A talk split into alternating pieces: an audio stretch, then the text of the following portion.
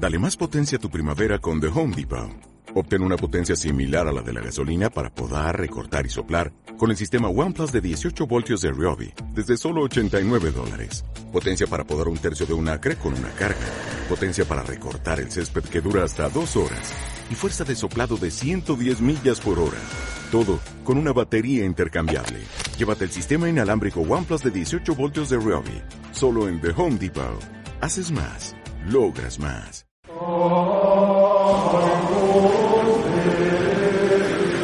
La palabra de Dios transforma vidas.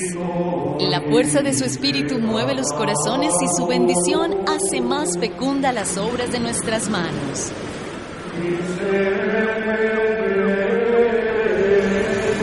Obrar con rectitud es signo de una vida auténtica y contribuye a la armonía de la creación.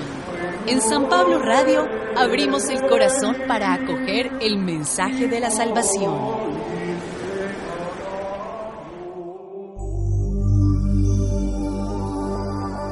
Primera lectura. Fuera de Jesús no hay salvación. Del libro de los Hechos de los Apóstoles.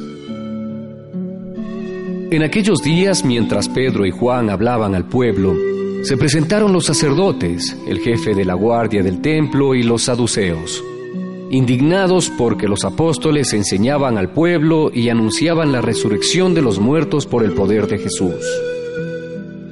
Los aprendieron y como ya era tarde los encerraron en la cárcel hasta el día siguiente. Pero ya muchos de los que habían escuchado sus palabras, unos cinco mil hombres, habían abrazado la fe. Al día siguiente se reunieron en Jerusalén los jefes del pueblo, los ancianos y los escribas.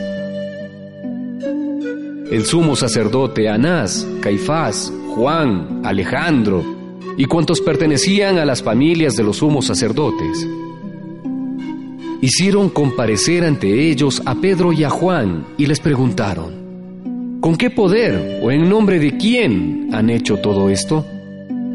Pedro, lleno del Espíritu Santo, dijo, Jefes del pueblo y ancianos, puesto que hoy se nos interroga acerca del beneficio hecho a un hombre enfermo para saber cómo fue curado, sépanlo ustedes y sépanlo todo el pueblo de Israel este hombre ha quedado sano en el nombre de Jesús de Nazaret, a quien ustedes crucificaron y a quien Dios resucitó de entre los muertos.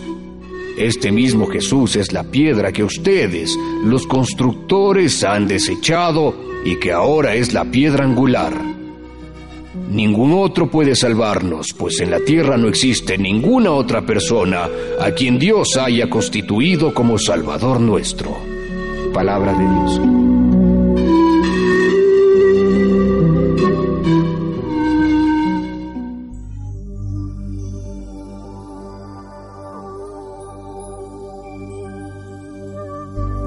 Salmo responsorial del Salmo 117. La piedra que desecharon los constructores es ahora la piedra angular. Aleluya. La piedra que desecharon los constructores es ahora la piedra angular. Aleluya. Te damos gracias, Señor, porque eres bueno, porque tu misericordia es eterna. Diga la casa de Israel, su misericordia es eterna. Digan los que temen al Señor, su misericordia es eterna. La piedra que desecharon los constructores es ahora la piedra angular. Aleluya. La piedra que desecharon los constructores es ahora la piedra angular. Esto es obra de la mano del Señor. Es un milagro patente. Este es el día del triunfo del Señor, día de júbilo y de gozo. La piedra que desecharon los constructores es ahora la piedra angular. Aleluya. Libéranos, Señor, y danos tu victoria. Bendito el que viene en nombre del Señor. Que Dios desde su templo nos bendiga. Que el Señor nuestro Dios nos ilumine. La piedra que desecharon los constructores es ahora la piedra angular. Aleluya.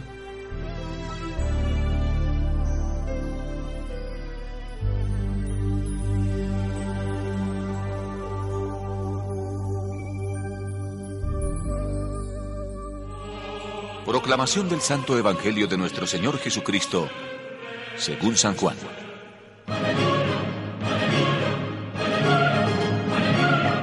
Después de esto, nuevamente Jesús se hizo presente a sus discípulos en la orilla del lago de Tiberíades, y se hizo presente como sigue. Estaban reunidos Simón Pedro, Tomás el gemelo, Natanael de Caná de Galilea, los hijos de Zebedeo y otros dos discípulos. Simón Pedro les dijo, Voy a pescar. Le contestaron, Nosotros vamos también contigo. Partieron y subieron a la barca, pero esa noche no pescaron nada. Al amanecer, Jesús se presentó en la orilla, pero los discípulos no podían saber qué era Él. Jesús les dijo, Muchachos, ¿tienen algo de comer? Le contestaron, Nada. Entonces Jesús les dijo, Echen la red a la derecha y encontrarán pesca. Echaron la red y se les hicieron pocas las fuerzas para recogerla. Tan grande era la cantidad de peces. El discípulo a quien Jesús más quería dijo a Simón Pedro, ¡Es el Señor! Cuando Pedro oyó esto de es el Señor, se puso la ropa, pues se la había sacado para pescar, y se echó al agua. Los otros discípulos llegaron a la barca, arrastrando la red llena de peces. Estaban como a cien metros de la orilla. Cuando bajaron a tierra, encontraron un fuego prendido y sobre las brasas pescado y pan. Jesús les dijo, Traigan de los pescados que acaban de sacar. Simón Pedro subió a la barca y sacó la red llena con 153 pescados grandes. Con todo, no se rompió la red. Jesús les dijo, Vengan a desayunar. Ninguno de los discípulos se atrevió a hacerle la pregunta, ¿quién eres tú? Porque comprendían que era el Señor. Jesús se acercó a ellos, tomó el pan y lo repartió.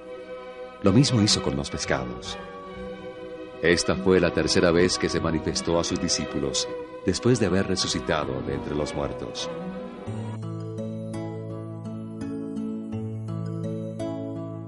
Amigos y amigas, ¿qué tal? Hoy es viernes 21 de abril y nosotros celebramos el viernes de la octava de Pascua. Los discípulos que no pueden permanecer mudos ante el acontecimiento de la resurrección anuncian que Jesús está vivo y en su nombre obran los milagros que han presenciado, o mejor, que ha presenciado la comunidad. Y como era de esperarse, las autoridades civiles y religiosas se muestran irritadas por el protagonismo de los discípulos y su marcada influencia sobre el pueblo. Sin embargo, la oposición que suscita la predicación de Jesús resucitado no debe ser motivo de miedo o retroceso, pues cuenta con el auxilio y la fuerza del Espíritu Santo, más bien debe ser en todo momento y en cualquier lugar motivo precioso para proclamar con audacia a Jesús y su poder salvador. La aparición de Jesús resucitado junto al lago de Galilea sirve de marco para narrar la vocación de Pedro y los discípulos que continuarán su misión.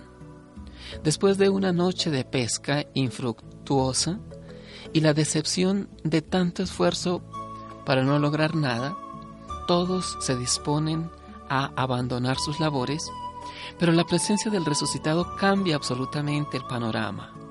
Muchas veces nos empecinamos en llevar adelante nuestros proyectos sacando a Dios de la escena cuando Él debe ser el protagonista. Viene entonces la desilusión y el sinsentido.